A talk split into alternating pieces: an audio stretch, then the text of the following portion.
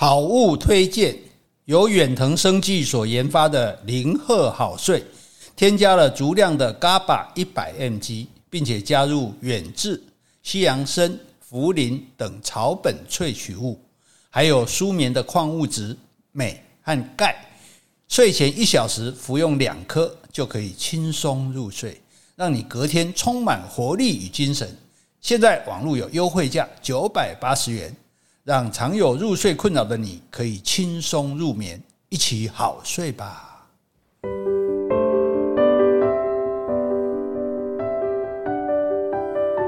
Hello，大家好，欢迎收听苦林巴拉巴拉，我是苦林，我是 Jessie，我们是 JK 二人组，我们也是综艺二人组。对啊，综艺哦，做人最重要的两个字是什么？嗯，什么？有守信。有钱 是忠义啊，对对对，对华人来讲，所以为什么拜关公就是忠义嘛，对不对？那忠是忠于国家，那义的话，你看我们就听过说义士，比如反共义士，嗯，黄花岗七十二烈士啊，这是烈士，死掉的烈叫烈士，没死的叫义士。那然后之前我们讲客家人这个帮清国政府打这个叛乱的这个台湾的河洛人叫做义民，嗯，对吧？然后意式意民，那你有没有听过意包？有啊，有有什么？大成义包？哎，大成一包，哎，这么厉害？对，好，我们今天就要讲的就是大成一包。哎，What is 大成一包？大成人哈是一个一个很特别一个很特别的族群哈。所以我们要大成人是什么？有一个地方叫大成，哎，有个地方叫大成。我们现在就来先跟大家简单的介绍。那当初这个国共内战嘛，对不对？是。那中华民国政府呢，就酸酸酸，十五弯酸哈，从三十五省一路省到剩一省嘛哈，省到台湾来。那实际上控制的不只是台湾而已，台湾、澎湖、金门、马祖。还有浙江东岸沿岸的一些岛屿，哦，哎，对，在浙江海外还有一些岛屿，这样，所以并不是说一九四九年国共内战就结束了哦，哎，其实。这个国民党政府还在做垂死的挣扎，好，所以到了一九五一年，哈，国民政府还成立什么？成立江浙反共救国军。江浙就是江苏跟浙江。哦，可是那时候他们已经在台湾了嘛？是不是？在台湾，可是可是因为浙江还有一些岛是我们的，是对，所以就好像金门，因为还现在还是中华民国，所以中华民国还有福建省政府嘞。啊，是，对，还有省主席，那我最想当的位置，这样哈，好，所以江浙。反共救国军这个很可怕，我记得我当时当兵的时候抽签抽到金马奖的，当然就很害怕嘛。金门马祖，因为那时候还在打仗哦，战地哦。那抽到东引反共救国军的，而且叫冷莫来考啊。东引是吧？对对对对，因为更近吗？更近更近哈。好，那这个反共救国军当然不可能设在江苏省或者浙江省啊，对，就设在浙江东部海上的这个岛。这个岛叫什么岛？叫做大陈岛。哎。所以那个小朋友，哎，小朋友激动起来，你知道大陈岛有这么开心吗？难道你也是大陈来的吗？所以大陈一包就是指大陈岛的居民吗？对，大陈那大陈岛不止一个岛，还有四个岛这样子。对，所以这四个岛全部合起来哦，叫做大陈地区就对了。好，那这个就是为什么要在这边设反攻救国军呢？为什么？反攻的基地啊？那不是马祖金门了吗？这里也是啊，那这里更近吗？这这里更近啊，这里更上面啊。金门马祖在福建，它是在浙江哎，对，更上面这样子哈。那问题就是说，你设个反攻基地，反正你也不会真的反攻嘛，对不对？跟这个郑成功一样嘛，反清复明攻给。问题是一九五三年韩战打完了，嗯，韩战是美国跟这个中国开干嘛，对不对？对。那既然不打了，这个解放军呢？哎。啊，那延延不待机哈，朝鲜抗美援朝不不远了，那就来解决台湾的问题了。那台湾问题，他这个毛泽东啊，想象毛泽东打开这个中国地图一看，哎，这这这台湾澎湖就算了，怎么这里还有几个点？东东东，浙江外面还有几个点，颜色跟我们不一样啊，哈，这是怎么回事啊？哈哈，所以呢，他就开始在东南沿海开始做基础建设。就说我准备要在从这边准备要进攻就对了。啊，譬如你要进攻，你要修阵地啊，修炮台啊，对不对？然后，而且他在上海，因为浙江再上去一些，江苏再上去就上海，上海就修建这个可以军机场，可以让战战斗机起降的，换句话说呢，我就要抢夺这个浙江外海上空的制空权，就是大陈地区。对对对对，因为我从这里飞机就可以飞出去嘛，对不对？好，然后呢，这个时候一九五四年，国共两边就开始在东南沿海进行空战，大家啪啪啪打来打去这样子。对，那台湾的喷射战斗机哈。就麻烦，吃亏在哪里？不是说我们打不过他，因为台湾，如果大家现在打开地图来看一下，看大陈岛的位置，台湾离大陈岛很远，嗯，离金门马祖都那么远，大陈岛更远，是，所以我们飞机飞到这里来，根本不有啊，嗯，按人家上海起飞就那个，所以这个地方的制空权就被中共拿走了，啊，被中国拿走了，这样，那中国拿走之后呢？哎，他发现说，既然我已经掌握制空权了，我这边。海边这里陆地上也都准备好了，就开始发动军事行动，进攻大陈岛。哎，这个其实是第一次台海危机。哎，因为再来的时候，这是一九五四嘛，一九五八年八二三炮战，那是第二次台海危机。一九九六年李登辉那一次，哈，那是第三次台海危机。对，所以台湾一共发生过三次台海危机，这样。现在不算台海危机吗？上次那个佩洛西来那个算第四次，算第四。不过台湾人基本上就宅，你做你可以胆了，那微博上面看不到危机啊。所以好，那这个大臣最。那最重要的是大臣有有驻守一艘太平号的驱逐舰，嗯，结果被解放军的鱼雷快艇击沉了。哦哦，这个事情就很大条了哈，就好像苏联的呃俄罗斯的军舰被这个乌克兰乌克兰击沉一样哈。那国军在这里的战力等于迅速萎缩，就是你已经你不要说反攻了，你要守住这些岛都很困难，已经就是变成被动了这样子。那大陈岛除了这些几个岛之外，外面还有一个更接近的。大陆的岛就是一江山，一二三的山，江山就是锦绣江山的江山哈。然后呢，解放军就开始先攻击这个一江山岛，因为这最最最前面嘛，对，最近开始打，而且是陆海空三面大进击。那这个时候，大陈岛这个反共救国军的防卫司令叫王生民哈，就是这个徐生民那个生民。徐生民是谁？呃，一个教练，他的棒球教练。不好意思啊，老人家才知道，生生活的生，明白的明。他带着七百名官兵死守这个一一江山。嗯，共军好几次冲过来，然后冲过来的话，原则就是，譬如你这个高地我占领这，我就把你旗子拔掉嘛，换成他们的旗子。是。然后我们这边再反攻，再把他旗子拔掉，再换我们的旗子。他们再攻过来，再拔掉再。前前后后换了七次的棋子。哦，你看非常惨烈，因为你那每次都要死很多人的，不然你不可能去换棋子嘛。最后敌人攻到快要到五十公尺的地方，是。他就通电报告大臣党的长官哦，说我手里有一颗手榴弹，我留给自己，我王生民绝不会给国家丢人。哎，欸、所以他他可以撤退了，他可以逃，他不逃，哎，也不投降，哎，哎，真的是很有意思，对，很了不起，这样子，他就只有等到敌人真的守不住的时候，他就引爆这个炸弹，把自己炸死了。他能殉国了。对，那这种事情不是自己编的，有时候我们会编一些很英勇的这种故事。嗯、那这是美军顾问，因为那时候美军顾问有在大陈岛，他用望远镜远远看到这个王生明将军是壮烈殉国的，哈，这是所以非常了不起的。好，那。一江山岛就一九五五年，我出生那一年，哈，就失守了，哈。那一江山岛跟大陈岛很近嘛，等于说一江山岛被攻被攻占之后，大陈岛就直接暴露在解放军的炮火的射程内。以前他在他在岸上打大陈打不到，现在占了一江山，他从一江山打就打得到了，哦，那你防守就很困难了。而且因为刚刚讲过，台湾。离中国大陆跟就中国大陆到大陈岛很近，台湾到大陈岛很远。那你物资补给也很麻烦，你要送东西来啊。那你这个军送兵武器都不容易，对。而且重点是解放军这时候有米格十五了，那他们又取得空中的优势。那还有一点就是，中华民国跟美国签署了中美防御条约，中美防御条约只限于台湾澎湖哦。嗯。包括金门马祖都不包括在内哦，所以我们之前讲台湾史有讲说金门马祖本来要放弃的，对不对？美国一直叫我们放弃的，所以大陈岛也不在这个范围内，所以美国也不会来这边帮忙。美国不帮忙你，而且你这不在这个环境，而且你事实上你现在守不住了啦，空军也是人家优势，然后一江山又被占领了，所以中华民国决定从大陈岛撤守。嗯，中华民国总统蒋介石发表为大陈撤退告海内外军民同胞书。全国军民同胞们，今天我们达成到，哇，很像，是在一九五五年，就是你出生的。对对对对对对，所以你看，你这里一九四九已经很久了。那四个岛的军民全部是一个不剩的撤走。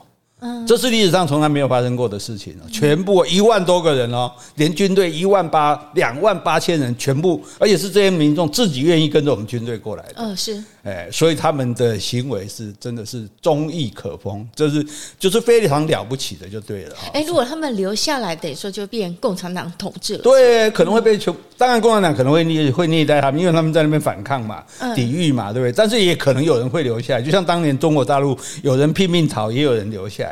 但是这个岛上所有的人都说我要跟着这个中华民国的国军走。对，那那哎，等于是你就不要你的家了，哎，你好好的那边房子、财产什么什么，通通都要丢弃，哎，哦，所以这种精神是。忠义精神嘛，对不对？嗯、所以他们叫做义胞。所以蒋中正也希望他们一起走，就对了。蒋就蒋希望他们走，因为希望他们走是还有还有很多原因的。所以这个撤退其实很不容易，就这可以比美这个敦刻尔克大撤退。这个敦刻尔克那个英国当时在从欧欧洲撤退的时候，美军出动了一百三十二艘舰艇。国军出动了五十二艘舰艇，因为你要想两万八千人挨寡节存来载，你不能慢慢载，两天他攻过来，你要在最短时间一次把这些人都载走。哎，所以后来美军也是帮忙了，帮忙我们撤退。对美军的态度，我们就就等一下会详细的讲哈，就是说，因为就是岛上的居民就不愿意接受统中共的统治，好，所以。就在美国第七舰队的护航之下，因为这时候有中美防御条约了嘛，他们中美防御条约就是我不帮你打中国，但是我可以帮你保，我可以帮忙你保护你这样子，好，所以他们就随着国民政府一起到台湾来，哎。所以这些人叫大成人，叫大成义胞，甚至我们认识的很多名人也是大成义宝。哎，对，有机会再跟大家介，等一下再跟大家介绍。好，所以大家现在知道这是大成人，这是来台湾的最后一批外省人。嗯，你在后面一九五五年来，对对对，因为在后面就没有机会再来了，在后面就全面封锁了这样子。再来的话，可能就是驾着飞机投奔。哎，对对，投奔自由，范妍燕啊什么的 那些。对对对，好，那所以我们今天就要跟大家介绍非常特别的这个大成人的这个。故事，还有他们特别的风俗习惯啊，还有你在台湾哪里可以看到大成人他们很多他们的遗迹哦，甚至他们拜庙，嗯，他们拜庙拜一种最特别我们都没有在拜的神哦，这个哎，给大家一个悬念，我们先回信好，好，先回 Podcast 留言哈，这位是台北安娜，好，安娜你好，她说终于等到台湾史必修的电子书立刻结账。好节目必须支持，好五颗星，他自己 帮我们点了五颗星，好谢谢你。哎，Spotify 是不是也可以点五颗星？好像是，对对对，大家反正看到可以点就点哈，不可以点就自己留言点，我们看到也很欢迎的哈。好，接下来我要感谢斗内的三位听众，第一位是小梅，梅花的梅，他说苦林老师幽默风趣，博学多才，Jessie 温柔正直。嗯，太好了，温柔还正直。对啊，我正直。你是我们家善的力量。谢谢你们直播非常棒的节目，长知识、增见闻，是我目前在 Podcast 听到最好、最有深度的节目，请一定继续做下去，谢谢。好，谢谢小梅。好，第二位是 Kid 六五，他说两位大师好，哎。先声明，大师只有一位。我大帅，我大帅，大帅，所以我们家没有大师了。哎，帅上面少一画就是，那你是大一，我是大帅，你是大一，大一学生。你进入苦林大学就读，今年就读大一。我何年才毕业啊？好，我在美国从疫情期间开始听你们的节目，从中获得很多有用的或很冷的知识，每次都会让我会心一笑。感谢你们的陪伴。好，谢谢 Kid 六五。好，最后一位 Cat，才华洋溢，幽默风趣，古林大师，万分感谢。改你光叫大帅的，后来大师都无话顾着挑伊啊，你知唔知啊？好，所以以后听众你就留言大帅就好喽。好，接下来我要回一封信，这封信呢是我们在之前 EP 四七七，我们有讨论一件事，就是每个人都逃不了的一件事情。那时候我们是在探讨如何面对亲人或是自己可能死亡的一些问题。好，那这位听众就是听完这一集特别的写信来告诉我们他的故事。好，我现在开始念哦。他说：“两位主持人，你们好，很喜欢听你们的节目。从二零二一年的三月起，每一集都会听，因为会收获很多。诶，所以我们这个节目应该陪伴你也有两年了。现在播出是二零二三年的三月了嘛？啊。”嗯。好，这一集很有感，就是我刚刚说的四七七哈。他说，我的母亲二零一九年初生病，历经了七个月才检查出罹患脑淋巴瘤，身体衰退到只能卧床也无法讲话。我们决定居家照顾，由四姐弟全时间轮流照顾。今年初得了带状疱疹住院后，因为我曾经在十几年前学过安宁和缓医疗的概念，就和家人分享，最后决定让母亲进入安宁缓和医疗，但以居家安宁方式，医生给我们很大的帮助，让我们知道随时可以赖他们寻求帮助。医生不只看病人，也会关心照顾者的心灵状态，鼓励安慰我们。我们也做了四道的感恩礼拜，让难以开口道爱道谢的弟弟们也表达出来。好，这边先停一下哈。我们上次有说过四道的感恩礼拜，应该就是除了他刚刚说的道爱道谢，还有另外一个就是道别跟道歉。好，继续。一周后，医生到府就诊时，母亲状态极差，医生给药后让她缓和，并温柔地和母亲说说话，陪伴一段时间。在医生团队离开一段时间之后，看到母亲平和的停止呼吸，我和姐姐没有哭，像平常一样和母亲说话，为她换了美美的衣服。现在想起来，很感谢安宁团队的陪伴，让我们不畏惧最后一段路。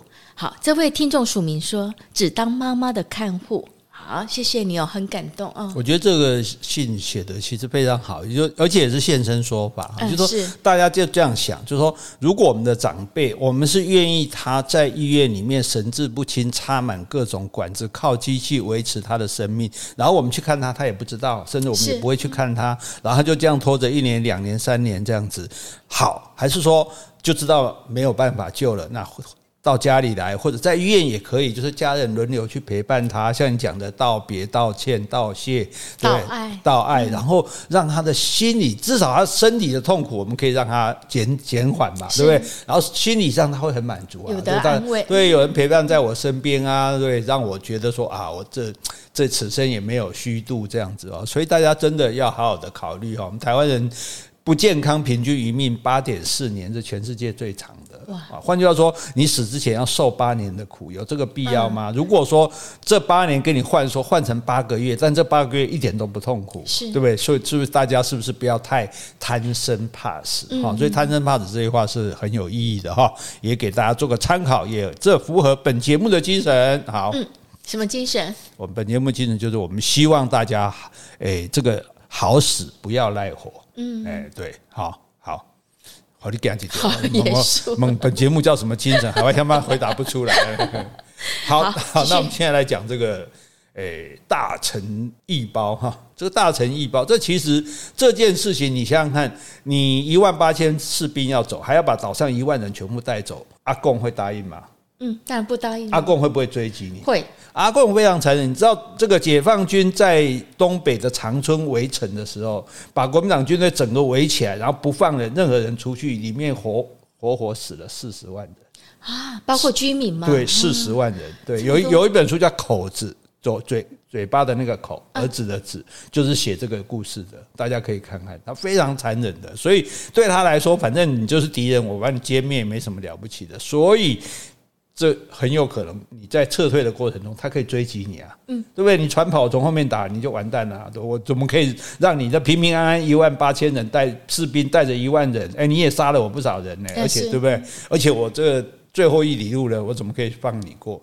还好就是美国的第七舰队啊，美国呢就透美国还不能直接跟中国讲，因为跟中国那时候没有没有来往嘛，跟台湾好嘛，所以他透过苏联的外交部长跟这个中共讲。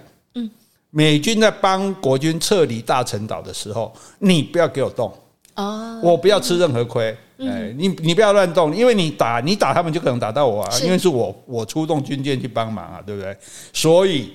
毛泽东就下令解放军说：“好，不要攻击从大陈岛撤退的美军跟国军，所以都安全的撤退。对对对对对，所以这还是靠美国去讲话的，这样。所以这个金刚计划才开始实施啊，这叫金刚计划。对对，叫做金刚计划。哈，那这个金刚计划四天之内撤退了大陈岛的所有居民，除了一个生病的没有走。对，他走不了。对对，一共一万多人，加上军队，一共两万八千人。”是两万八千人全部平安的在基隆港登陆。嗯。然后中华民国就把浙江省政府撤销了，因为浙江就没有了嘛。对啊，不像还有个金门，所以还有福建这样，所以浙江那正正式宣告失去所有的浙江省的领土啊。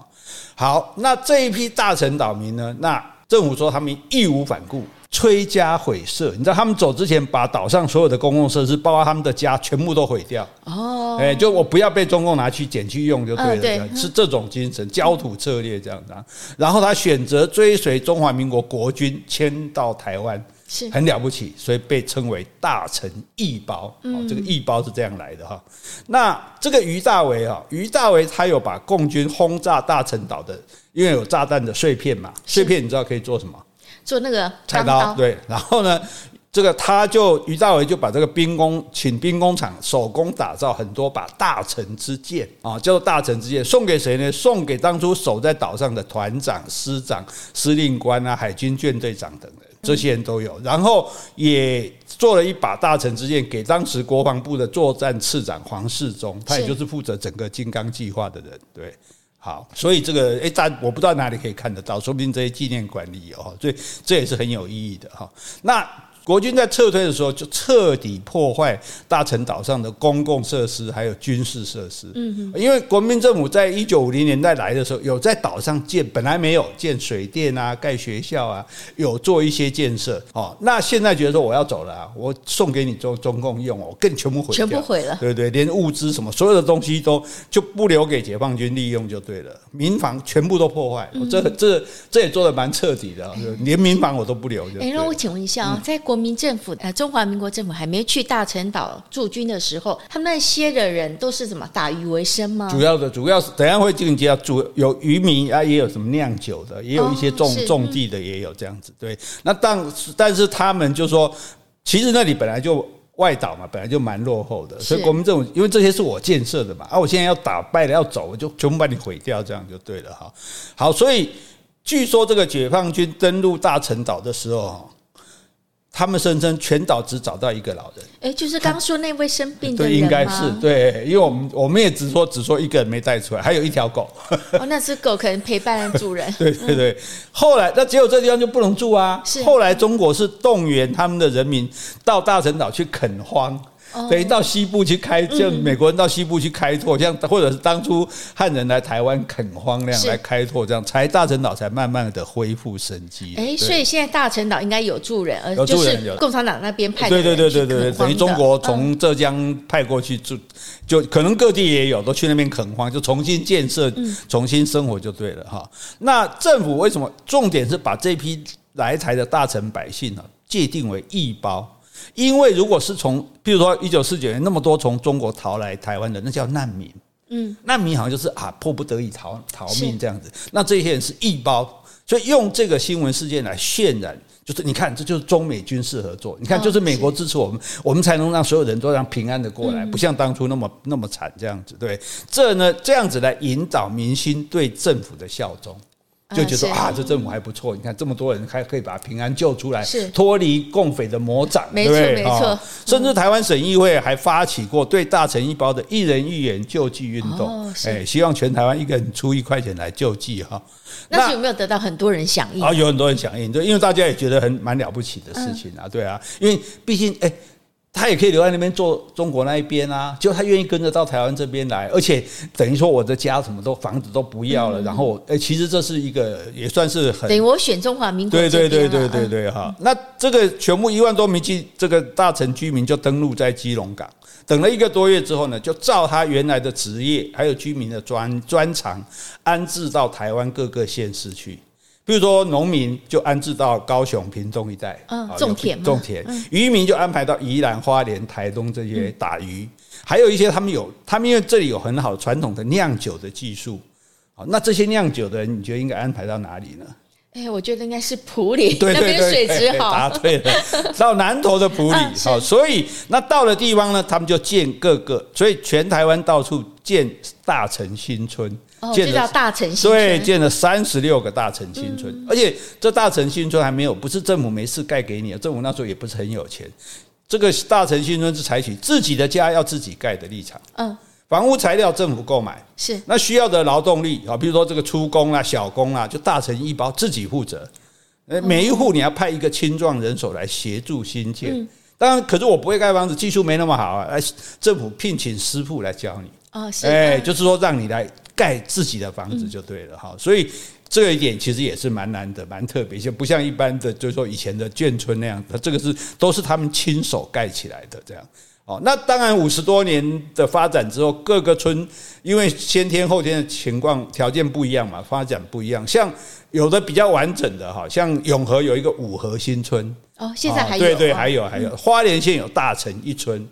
哎，高雄的林园有立行新村，是。屏东的新园有中心新村，不是省议会那个中心新村，它中心新村这些算是还可以看到比较完整的，目前都还看还有人在住的，对，但是住的人已经很多不是大成人了。哦，是啊，对，那因为都都有变动嘛，有有这个有迁移，对对，其他大城新村有的没落，有的废村了啊，甚至有的就是人口外移的结果，整结果整个大城新村里面没有半个大城一包，也有啊，也有这种情况哈，那。大成一包的特点在哪？就是他们是战后台湾岛上最后一批外省人，没错，一九五五年，对啊，就不可能后来就就不可能再有大批外省人过来了。那他们对蒋氏父子、蒋介石、蒋经国他们都非常的心存感谢。嗯，是。他说我们很感谢蒋公把我们带到台湾来，不然我们可能要被共匪抓走过苦日子了。啊，我们大臣是最后一批可以离开的。他当初情况很危机，每天生活在炮声隆隆、警报四响的地方，每个人都心惊胆战。嗯，是。所以逃出来，他这是很不容易，是因为你知道，当年从中国大家逃难出来是非常不容易的，因为船有限嘛。就像我们讲的，你你那么多人，哪有那么多船？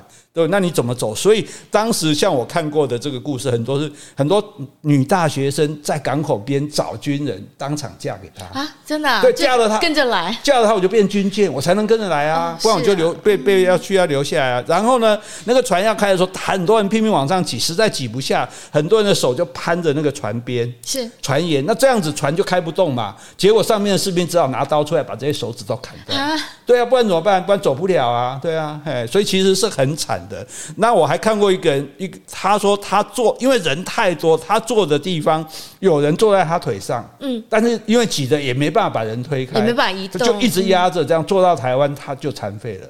这要坐多久啊？大概有好几天吧。对啊，对啊，呃，所以所以其实能当初能逃出来，其实是很。就是很多人是过程是很悲惨的，那大成一包他们平平安安的逃出来，对，而且他说蒋公让我们在台湾有住房有工作，依照个人专长做分配，有人做码头工作，有人务农，是，所以其实那他们感谢这个蒋公，蒋公哈，所谓的蒋他他们都叫蒋公，这其实是有这个理由的哈，所以我们我们从这个角度来了解哈。诶，所以我觉得有一句话，甲之蜜糖，乙之砒霜，蒋中正。或是蒋介石，他对台湾人、嗯、那时候，尤其受二二八事件影响的台湾人，对他来说，蒋中正是一个坏蛋。嗯、但是对大臣一包来说，他们就是恩人。所以大家就是要互相了解。我们就说外省人，你要了解台湾人，他们的主，他们自己的长辈可能是就是被蒋公统治、蒋介石统治的二二八的时候，或者白色恐怖的时候杀害的，所以他们恨他。可是我们台湾人也要理解外省人，这些人当初能够跟着。蒋介石过来台湾，他们才不至于在大陆受迫害，对被什么大跃大跃进啊、文革啊、啊土改，对，所以他们很感激他。嗯、所以我这个我们都要互相理解。所以你刚刚讲的很好，就甲之砒霜，对不对？甲之蜜糖，乙之砒霜。对，甲的蜜蜜糖可能是乙的砒霜，是我们要互相理解哈。那这个大成人他们是江浙人嘛，他们讲的是那个台州话。台湾就把它直接叫大城化了。那可是大城也有一些人，他是从福建移居过去的。嗯，那他们会就会讲闽南话，就是我们说的对，火罗或者是闽东话。闽闽东话跟闽南话不一样，像像我去马祖，他们讲闽东话，我一句都听不懂，我也听不懂。对，他就那个那个其实 就类似福州话了哈。然后大城人他们在聚居的社区新村内，就会供奉他们家乡的神，他们的神叫做威烈侯。威烈侯，威风的威，壮烈的烈，就是威武陈元帅就对了。这个陈元帅应该是有个故事吧？对，他多年前。因为外人曾经到大屯村去械斗、挑衅这样子，嗯，结果威武将军呢，哎，嚯，很厉害，不是一个人出来，他化身成数百名兵众，齐聚四周的山丘，保卫全村啊！就外人吓得落荒而逃，所以他不是一个将，他他可以化身一大，这有点像孙悟空哎，他可以化成猴兵猴将，对对对，所以所以呢。这个威武将军他就展现神威，保护村人嘛。哦，这个传说就不胫而走。所以每年农历二月二十一，哎，是不是快到了？好，今天我们节目播出是二月十八，农历二月十八，所以应该是大后天就二月二十一。大家记得啊，这大臣的朋友们记得去帮他过生日哈。所以他每年二月二十一威武将军生日的时候，连四散各地的大臣村民也会回来帮他庆生。哇，哎，所以这是他们的一个共同信仰，这样。那他们拜的神哈，就跟我们很不一样。像我去东莒的时候，看到他们神，我也都不认识。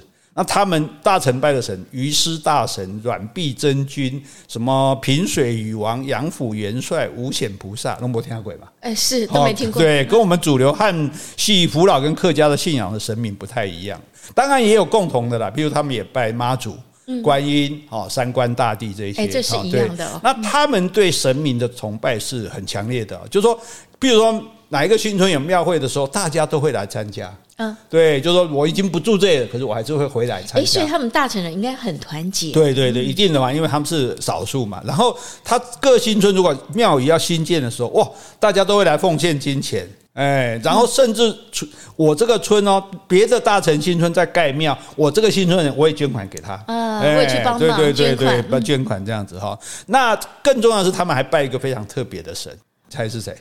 我觉得应该是蒋中正。没错，因为他们很感念蒋氏父子，所以很多大城新村它有蒋中正神像。嗯，我们高雄就有，在哪里？旗津的中州路有一个蒋公感恩堂，哎，它是在大。街边上，外观看起来是一座新庙，比较朴素了，没有很多鲜艳的雕饰。那什么人来这里祭拜呢？当地的眷村的大陈人，嗯，还有来自其他眷村的老兵啊，他们不是大陈义胞，但他们也是跟我们刚刚讲了嘛，他也很感念这个蒋蒋介石带他们过来。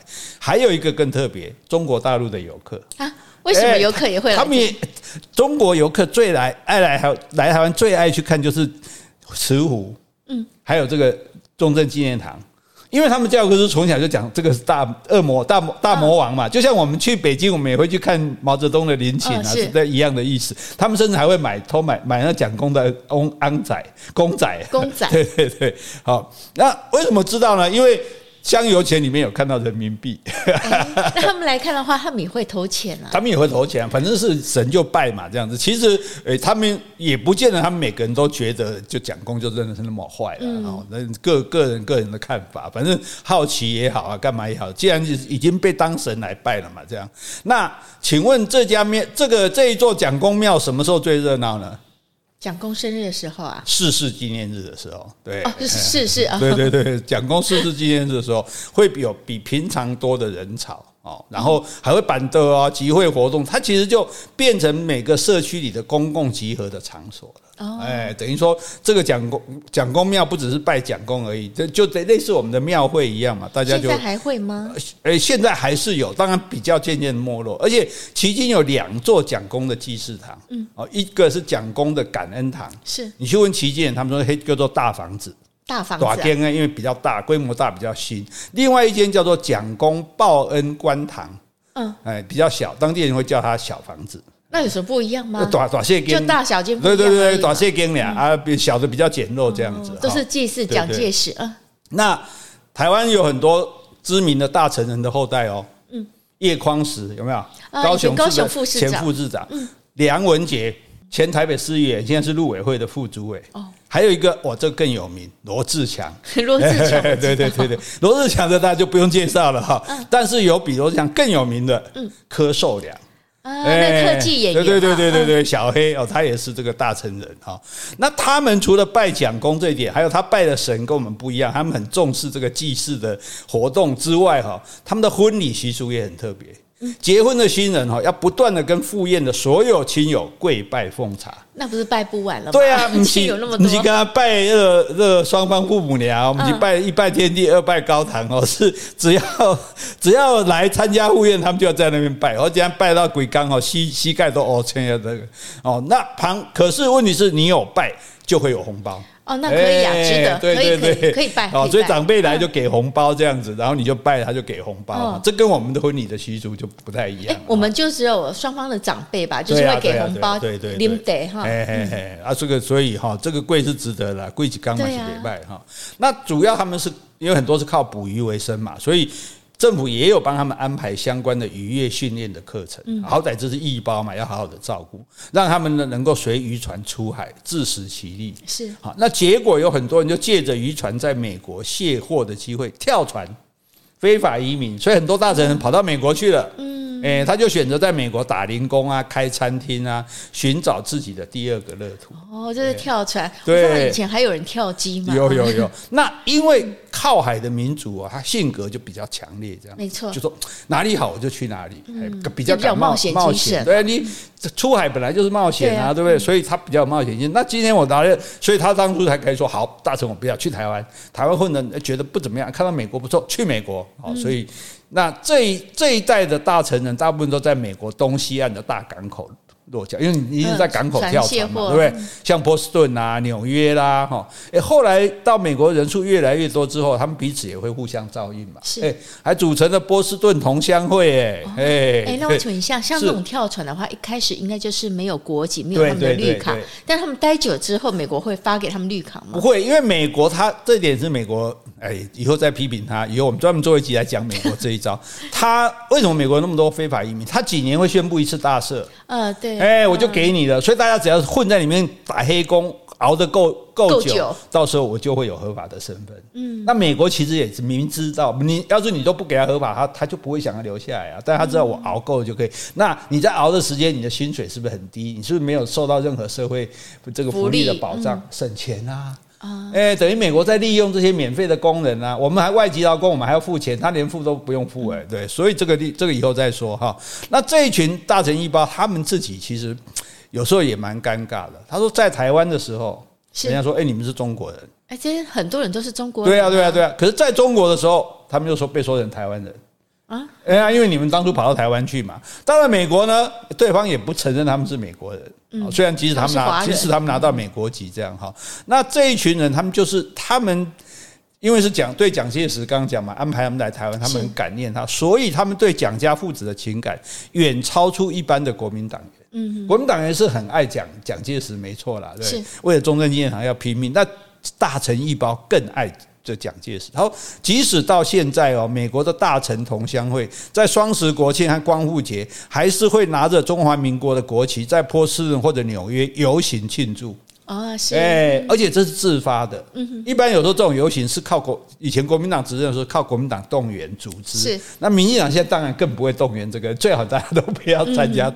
好，可是呢，这个大臣一包他们会主动的去。拿国旗游行啊，表示说他们真的是这尽量不要西掉那个地方。对，已经隔了几代了，他们还是那么始终哎。对啊，对啊，对啊。可是也就表示说他们是真心的，对，感感念嘛，感念这个政府哈。那这个，所以那那我们说，哎，好，这大臣这蛮特别的一群人哈，因为你看在那边，然后这个既然说哦，在拼命的抵抗这个解放军的攻打，然后最后撑不下去了，居然愿意说把自己的房子什么全部都毁掉，然后就这样两手空空跟着来台湾，可是也很平安的到台湾来了，然后分布在各地，然后彼此互相照顾啊，然后这个。有他们自己的宗教信仰，然后甚至还拜蒋公，是对，然后跳船到海外去之后，哎，还是这么忠于这个、嗯、这个政府，还会拿着国旗在光复节或者国庆的时候去游行，这样好表示说他们的这种爱国心。这个你看，这个我们也不能说他不对啊，对，对，其实其实他们也是蛮诚挚的一群人。那问题就是说，那我们在台湾，你说那那我们现在去哪里看？看到大臣一包有关的东西呢？哈，花莲的大臣一村哈，有一个人叫张孝，呃，赵孝言，不是张孝言啊，赵孝言，对张孝言的孝言，哎，对对对，但是他姓赵，他的外号叫笑笑，哈哈笑的笑笑，他是第三代的大臣人，是，然后他办了一个集大成。集大成的成不是成功的成，就是他们大成岛的大成，他是集大成的创办人。那笑笑的太公太婆、外公外婆、妈妈都是一九五五年撤退来的。大成人，嗯，那这个笑笑出生的时候，因为眷村太小住不下，父母就带着他们搬出这个大成新村。哎，后来呢，他因为想念他这个已经过世的母亲的家常菜，二零二零年他就回到这个大成新村里面去开启寻味之旅。因为大臣的饮食文化也不一样，跟台湾是不一样的，所以他要去找出大臣特殊的饮食文化。是在花莲吗？对对对，然后他就透过影像去拍摄一步步快要尘封的大臣的人物啊，还有独有的饮食密码，然后记录、推广、收藏。哎，蛮特别，对对，所以大家有兴趣可以去找一下这个集大成，很有趣。而且他还走到校园里面、社区啊去走读，然后实境剧场什么的，然后他们就团队在这个部分就很着力。就所以，如果你真的要去了解这个所谓的大成的种种的话，这这这个，哎，这个集大成啊，就是一个很有，所以可以网络搜，应该可以找得到的资料。好，那最主要是说，就是我觉得这个就是你看。既然大家大成人已经，其实每个眷村其实都是一样，因为大家都会有发展嘛，不可能一辈子住在那，大家都离开了。可是毕竟你们这些人是共同同甘共苦过来，虽然是长辈啊，对不对？但是哎。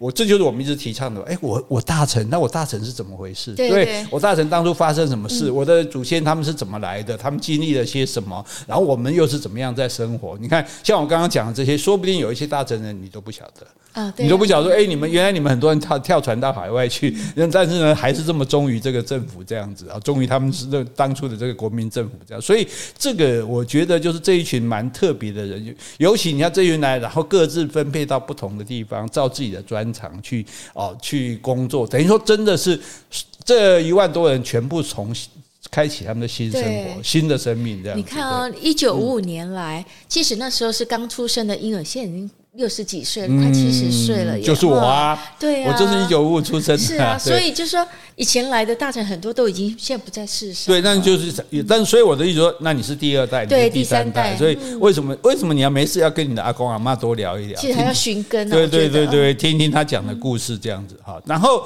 在屏东呢，还有一个大城新村哈，被称为哈城中之岛。它等于城市里面的一个岛这样子啊，因为它它像迷宫一样，因为就是街道蛮乱的，就不是很好找这样。哎，你找你要找你去找，可能还不太容易找到这样子哈。那他在这边就是大城人，其实这一点我们刚刚就没有特别讲，就是他们蛮会做吃的东西。哦，是啊，哎，对，还是我觉得华人的基因，对 对，他们会，所以这到这个屏东的大城新村哦，他在他有大城年糕厂。啊，哎，里面有手做年糕，它的年糕跟我们台湾人的年糕应该会应该是不一样，哎，所以所以有机会大家如果在南部来的话，可以去看看，不要只只去垦丁而已哈。屏东市区大城新村手做的，因为它因为屏东市其实现在也繁华起来，可是它大城新村还是以前他们自己亲手盖起来的样子。哎，我们改天去看看，好啊，我都没去过。对，你会感觉好像回回到那个时空的那个那个时呃时空的那叫什么？时空移动嘛，就是呃，时空移动，时空回廊啊，好像就对，好像就到了这个时空回廊一样。然后呢，它还有一个商店叫义昌商店，那卖什么？呃，就杂货店，干嘛点？对，它所以还不是还没有被 Seven 取代哦。最主要说，你在这个穿梭在这些窄巷里面，然后可以听到人家讲这村子里面的故事。哎，他有这个，他有这个活动，应该是前一辈的故事吧，上上辈的故事，应该是啊，当年怎么样怎么样，或者我们在这台湾怎么样怕表的这这些故事啊，甚至搞不好什么人做事，蒋公还显灵来保佑他，搞不好也有这种故事这样。然后你这样逛一逛不过瘾，不过瘾嘛，对不对？是，然后吃一餐啊，到哪里玩不吃一顿什么行的？这里有大成料理，对呀，所以我想吃看大成料理。大成料理它强调就是老菜老酒。因为他们大概都都比较就是传统嘛，比较传统。老酒我知道，老菜是什么？嗯、老菜吗？我刚刚菜播都是老菜，可能就是说，呃，因为他在海海边嘛，在海海岛上，可能很多东西也不是那么容易保存，是，所以他就可能或者说要出海要带的，哦，可能有比较多。腌的东西啊，什么老菜啊，就这么，呃，譬如说类似我在想老菜，就是譬如说酸酸菜啊、葱菜啊那些哦，这种都都有可能哈。反正大成料理，大家就可以去给他吃吃看这样子哈。那另外呢，诶，这个还有很多，其实台湾有很多的大成故事馆哦，是、啊，大家如所以，因为你如果你。经过，我相信你看到你一定就走过去了。大成啊，我们在下回啊，对不对？哎，不过听了这一集 podcast 之后，应该对大成有初步的了解，你会更想要去了解，更清楚的。对，所以所以这也是我们的一部分，这也是对他们也是我们的同胞。然后他们有这样的特殊的经历，我觉得也是很不一样的。然后这些他们彼此之间，当然一定会有那种羁绊嘛，哈，情感上的连结这样。然后所以你如果听了故事说，哦，原来大成是原来当初。大陈岛上的这些人哦，是这个我们的反共救国军哦，在那边驻守，然后中共攻打他们，然后他们这样诶，全部平安的靠着美国的帮助撤退到台湾来，然后政府安排各种专长，安排他们到不同的地方去工作，然后他们就自己盖自己的住的新村，自食其力。对，然后他们还有自己的庙，拜那威烈侯，跟大家不一样，然后大家都很热衷这个。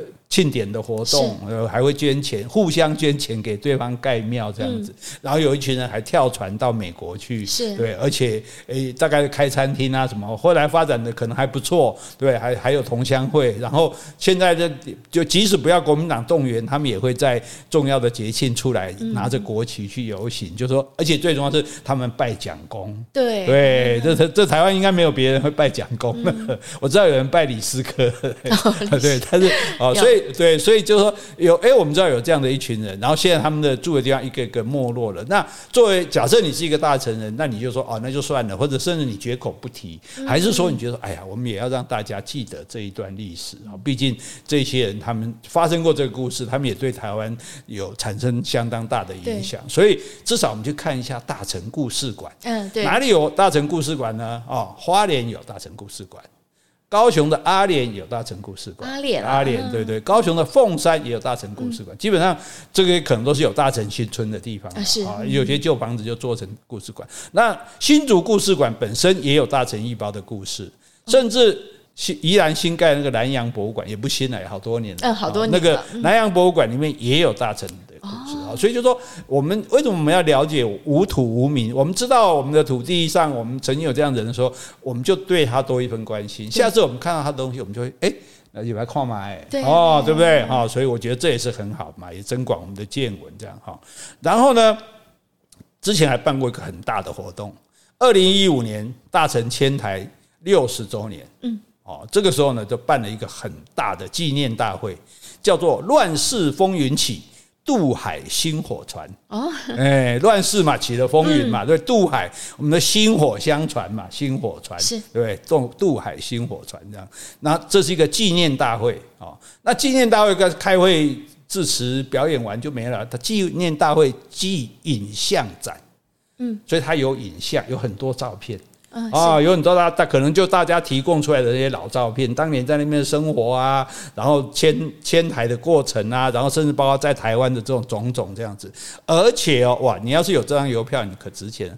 中华邮政有发行纪念邮票哦，真的？对，有发行纪念邮票，所以所以有大臣这个渡海迁台六十年的。纪念邮票啊，我想这个很有价值，因为大概也不会再有了。这样，那这个影像展是在永和的国父纪念馆展出的，嗯，因为在永和也有大城新村嘛，在永永和国父纪念馆展出。我不晓得各位你有没有去看这样子？不过这是二零一五年嘛，二零一五年八年前。如果到二零二五年就迁台七十周年，哎，搞不好又会更盛大活动。叶匡时、罗志强、这个梁文杰先生哈，你们应该发起这个大臣薪火相传的这个活动哈，捐弃党派的成见，对？大家一起来这个办这个活动，让大家更晓得哈，就是凡是曾经在这个土地上生活过的，他的命运跟我们互相连接的，我们其实都应该要有所关心，对对不对？都有所了解，互相理解就不会误会嘛，对不对？我了解我就不会说，哎，你拜什么蒋公啊？你什么意思啊？不会嘛，对不对？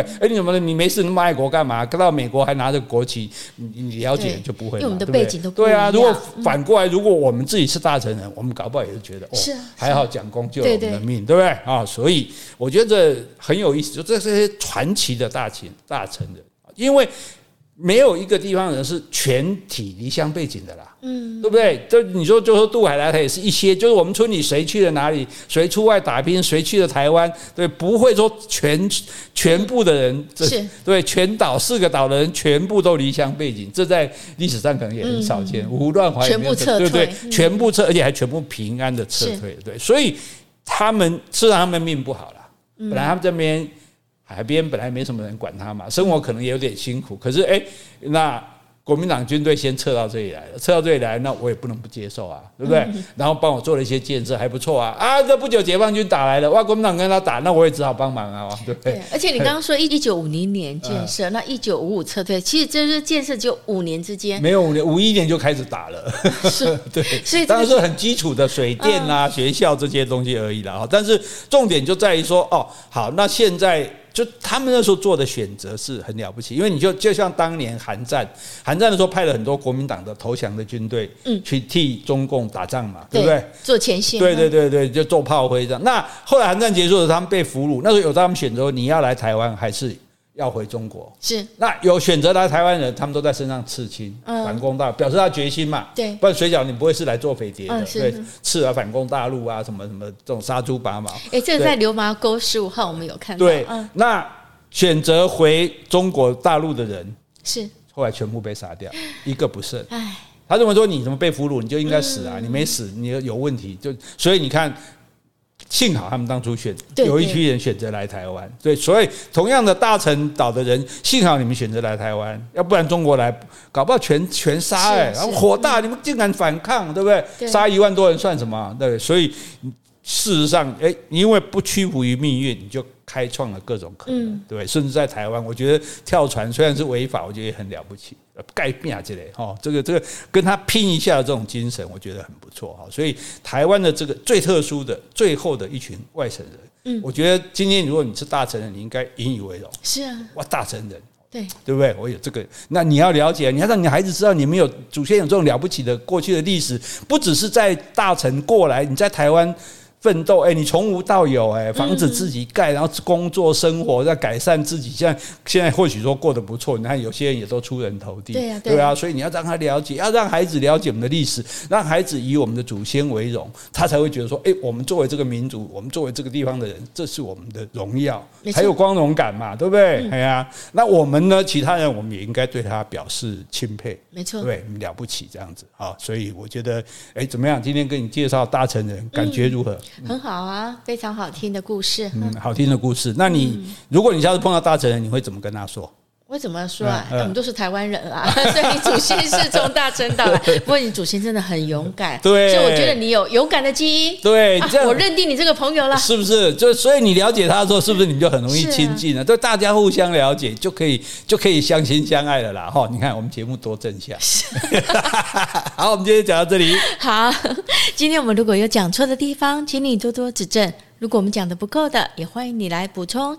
另外有什么问题，或是有什么话想对我们说的，那就请你在 Apple Podcast 留言，或是寄信到我们的信箱。如果你是大成的第二代、第三代，也欢迎你留言给我们哦。嗯，好，谢谢，拜拜，拜拜。